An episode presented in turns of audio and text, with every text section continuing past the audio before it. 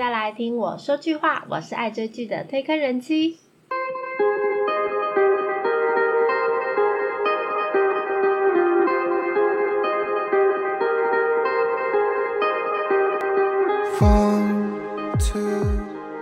相信大家这两个月以来，就算没有追过、没有看过，但肯定有听过这一部戏，让人又悲又哀的《我的出走日记》。今天呢，就来请大家跟人气一起入坑这一部厌世又让人想要继续追下去的中毒好戏。我的出走日记呢，是 JTBC 电视台从二零二二年的四月九号到五月二十九号播出的周末连续剧，由耀眼还有 Low School 的金喜允导演和又是吴海英我的大叔的朴海英编剧合作，总共有十六集。他是接档呃气象厅的人们。金喜允导演跟朴海英编剧呢，他们其实已经这一次算是第五度合作了。那之前像是《妈妈向前走》，还有《老处女日记》，还有《住在青潭洞》跟电影《老处女日记》，都是他们两个一起共同打造的。那这一部剧的剧情是在讲述。三个兄妹，那他们想要逃离一个达到极限的一个人生，那跟神秘的外地人巨先生之间融入了温暖共鸣的故事。那其实朴海英编剧的作品啊，都是比较属于慢热型的，那又比较有带点悲伤中又有一点反转的正面能量型，所以可以说是后坐力非常强的一个编剧。那老实说呢，这一部戏刚开始非常的闷，所以如果撑不下去的朋友，大概看个一两集，顶多到第三集，你就会想放弃，你就不会想继续看下去。那我当初也是因为这样，像之前的我的大叔，我也是因为觉得实在是太悲哀了。那为什么我放松追剧，结果要让自己更难过呢？所以我的大叔其实后来就没有看。那一直到我投入出呃我的出走日记之后呢，我才找个时间把我的大叔追回来。天呐，没有想到这么好看呢！我的最后一集真的是哭到一个大崩溃的程度。但是明明就是很平淡的一个剧情，那我眼泪就扑通扑通扑通一直流下来。那不过呢，像之前又是吴海英啊，他算是我非常喜欢的爱情剧之一，但他可能剧情就没有这么悲了。那这一部戏呢，可能是因为另外一部同时段的大剧，就是 TVN 的《我的蓝调时光》打下来，所以这一部的收视率的成绩没有这么的漂亮。那首播的收视大概二点九四趴，那但是以周末档期来讲，真的不算高。那截至到我今天录音为止，呃，大概演完十四集，那后面还有十五、十六集。那目前最高的收视就是在第十四集的六趴左右。那虽然说这一部戏的话题度非常高，我相信有在关注韩剧的朋友，你上网看什么一些新闻稿，大家都一直在讲这一部戏。不过，其实它的收视成绩并没有跟上它的热度，我也觉得蛮可惜。但我觉得这部戏好不好呢？不在于收视数字，在于呃观众对它的爱。嗯，我的出走日记呢是由李明基、金智媛、孙喜九、李一四个人主演。其实我之前一直不太清楚真正男主角算是谁。本来以为应该是李明基的，因为他的名字就每次都写在前面。那不过呢，现在应该可以说，大家我觉得不止我啦，应该是大家绝对都一致认同，男主角应该是孙喜九。那不得不说，这一位颓废的大叔魅力非常的强大，吸粉无数啊，很多婆婆妈妈啊都一起被他深深的吸引住了。当然，我也是其中一个啦。那孙喜九的个人简介呢？其实，在网络上随便找都找得到，因为他最近真的太红了。那这一部戏呢，可以说是他的代表作，我个人觉得啦。那其实我之前在六十天指定幸存者的时候，我就已经有注意到他，因为我觉得，哎，这个帅小哥斯斯文文的，穿西装很有型。那稍微去看一下他，哦，是谁？但他因为之前的作品没有非常多，也没有到人气非常旺，所以就这样默默淡忘。那一直到去年 D.P. 逃兵追妻令，他是演一个比较吊儿郎当、野心的上尉，那也觉得哎还蛮吸睛的。那这一次在剧里面，他是饰演一个从外地来到偏乡的一个神秘人，无名巨士。呃，巨士应该就是台湾讲的什么巨先生、陈先生啊、李先生这种之类的。那韩国人会讲什么什么事？这位巨先生呢，非常的沉闷，不爱讲话。那每天呢都在喝酒。那似乎有什么神秘的故事背景。那一直到某一天，女主角突然出现在他的身旁，而且还要求。呃，巨先生要对他很崇拜，就这样故事展开了。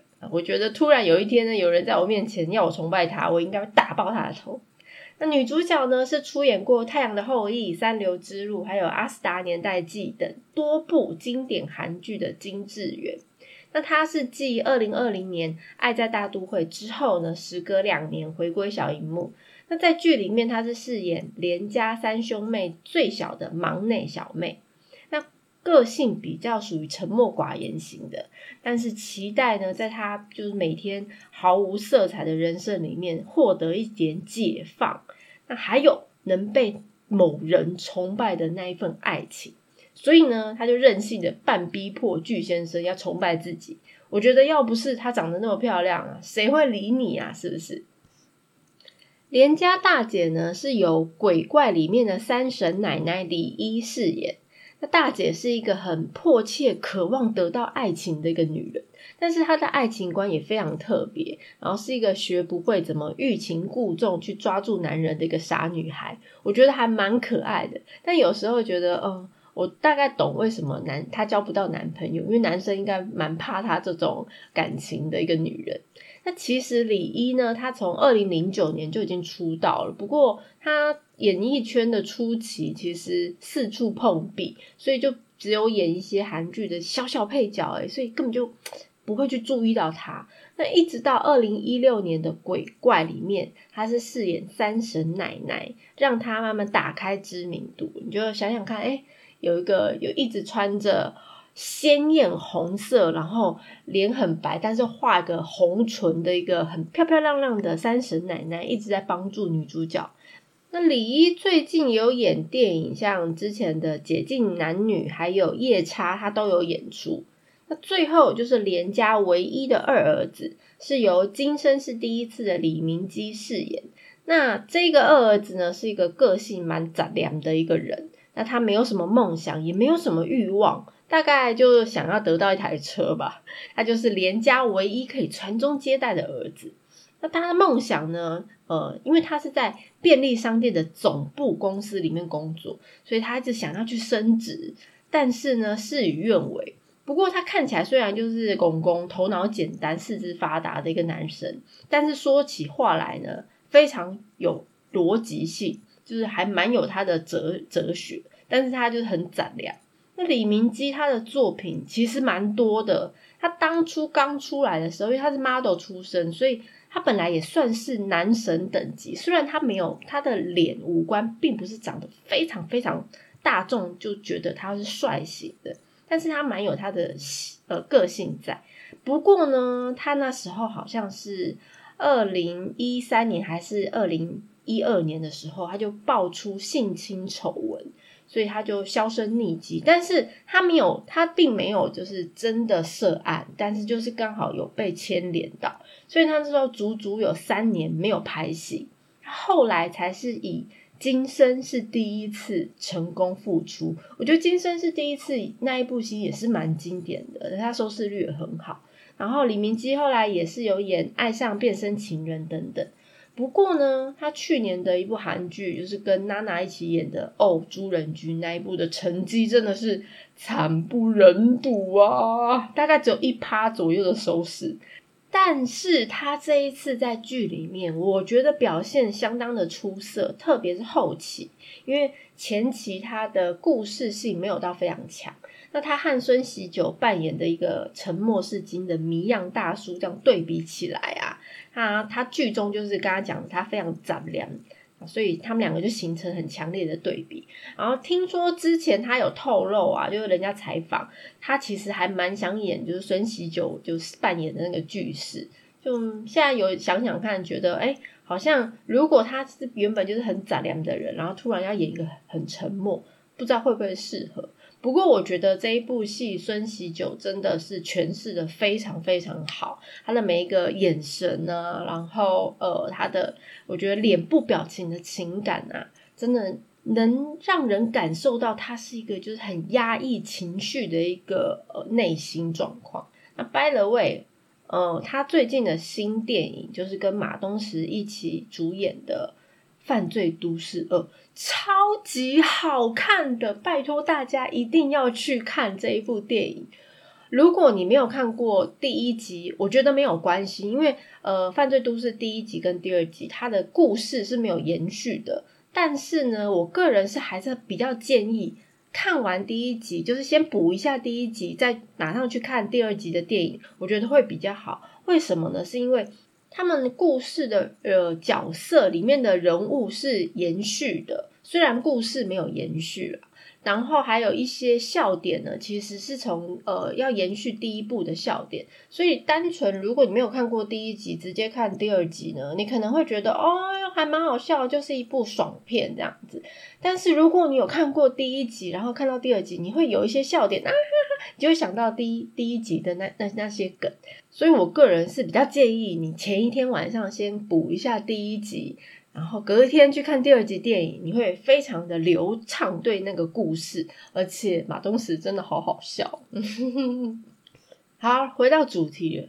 那我的《出走日记》这一部的剧情，其实主要就围绕在连家三兄妹，就或者是他爸爸妈妈，就这个家族跟神秘巨先生两呃两方的生活。那工作呢，都在首尔的连家三兄妹昌熙呀、美珍还有基珍。他们每天呢，因为他们住的很远，他们住在金鸡岛，每天都要花非常长的时间通勤往返，你知道非常的阿杂。我觉得相信呃，像我之前啊，有公司有同事，他们是住在基隆，但是呢，他们每天都要通车，他到到内湖去上班，然后每天都是好像光是来一趟就要花一个半小时，所以他非常非常的痛苦。那他们这三兄妹呢，每天就是这样过着日复一日的社畜生活，所以他们的人生已经快要到达极点了，快崩溃了啊！三个人都好想住首尔啊，不想要住京畿道啊，真的受够这些毫无变化的日常。但是可惜，你知道，社畜就是没办法改变任何事情。那某一天呢，家里呢，因为他们家里是开琉璃台工厂的。爸爸是开琉璃台工厂的，那他就来了一位很神秘的男人。这个男人呢，并没有透露他到底叫什么名字，只只告诉大家说我姓巨，哦，大家就叫他巨先生。那这位神秘的巨先生，平常也沉默寡言，都不讲话。那每天就认真工作完以后呢，回到家喝上两瓶烧酒，就这样醉醺醺的睡着了。然后也不会跟其他人交谈，当然更不会提起自己过往。那大家只知道，哎，他好像是从都市来的，可能是从首尔来的，而且来这边租房子，一次就把一年的租金通通缴了，预付完掉，哇，觉得他应该是有什么有三病。那后来呢，小妹美珍呢，就因为她之前的渣男前男友，本来要她当担保人，然后为什么要担保？因为就是要做生意，要创业，所以要去做，哦，要去贷款。结果呢，自己生意失败，就自己绕跑了，留下美珍要自己去还那些贷款。那就这样呢，不希望家人知道他就是有这个要偿还贷款状况的美珍呢，就要求银行通知信寄到哦他们家隔壁的巨先生的住处。因此，这两个人就开始有了一点交集。那也造就了后来两个人必须互相崇拜。那当然不止这一对啦，其实大姐跟二哥两个人也分分别开始解放自己，找到人生的真爱还有道路。总之这一部戏呢，前面大概有十集左右吧，就是真的非常闷又苦闷，然后逃不出那种生活现况的窘境，很闷，差点看不下去。我也是，不过大家。请撑下去，如果你可以的话，我觉得后面真的很好看，而且蛮多人到了后面，他们就是可以感受到朴海英编剧这种很沉闷，但是后面那后坐力非常强，大爆发的那种威力。你的眼泪就是默默的这样看着很平凡平淡的剧情，但是眼泪就这样默默的流下来，哇，真的太厉害了。那其实我一开始啊，真的我刚刚有讲，我没有很想要追这一部戏，因为嗯，可能对于我来讲，这卡斯没有到很喜欢。虽然我现在还真的蛮喜欢孙喜九的。但是呢，刚开始开播之前呢，我就觉得，嗯，这部戏，嗯，好像会感觉就很沉闷。那我又觉得，我本来看看剧就是让自己心情好的，为什么要看一部很悲伤的剧，很啊，然后让自己心情不好？所以我本来把重心都放在呃另外一部我们的《蓝调时光》那一部，因为感觉那一部戏很多大咖，能请到十四位大咖去演的戏，真的是不简单。那你就觉得，呃，我的《出走日记》这一部戏有一点感觉像我之前已经放弃的《人间失格》那种很灰暗的故事。那我就说我真的非常不喜欢这种剧情。但是后来我也是无聊就放着放着，我没有完全放弃，就是放着呃看，边听然后边做一下别的事，偶尔就看一下剧情，看一下剧情。那所以初期的剧情真的是差一点直接放弃，但是还好。我真的庆幸我自己还好，我有撑下去。因为中后段啊，巨先生跟美珍这个崇拜 CP 两个人之间开始发酵了以后，我自己也慢慢进入这一部戏的故事里面。那也因为这样，其实后来我就再去追我的大叔，才终于了解为什么那么多人或这么多明星都说我的大叔那一部戏很好看。那想不到，就是朴海英编剧的，就是他的作品真的威力真的很强，所以很多贴近现实的一些剧情啊，都可以让呃我们这些剧迷陷入角色的喜怒哀乐里面。那这一部戏的魅力啊，连。公共财之一的男神孔刘都熬夜追剧，他还特地在就看大概是追完剧，然后在凌晨还连剖两次 IG 说这一部戏很好看，我要崇拜之类的这种话那我个人觉得这一部片呢会有话题，也是因为孔刘公开推荐，来后来慢慢爆出来，然后大家也才没有弃剧，然后好感受到呃崇拜 CP 的威力。那之前呢，朴海英编剧的作品里面，其实有非常多经典的台词金句，那也有很多隐喻的彩蛋。那我的出走日记这一部当然也不例外。那有兴趣的朋友可以自己上网搜寻，因为真的太多太多了，那会有非常多感想。那这一部戏真的我很推荐啦，真的蛮好看。那预告你们一定要撑过前面大概至少我觉得六集。前面六集，你也可以跟我一样，就是放着，然后可以稍微做别的事，然后稍微看一下看一下，然后之后，然后但你不要忘稍忘记剧情，不要完全都不懂，然后然后后面你就可以知道为什么大家会觉得这一部戏好看。嗯，以上就是我的出走日记的推荐。那如果大家对于介绍内容有什么想法，或想要了解哪一部韩剧，都欢迎大家来告诉我。喜欢内容的朋友，恳请大家关注订阅哦。今天的片尾曲是 OST 第七集里面由乐童音乐家的妹妹李秀贤演唱的《我的春天》。我是推坑人妻，一起掉入无止境的追剧人生吧！下次见。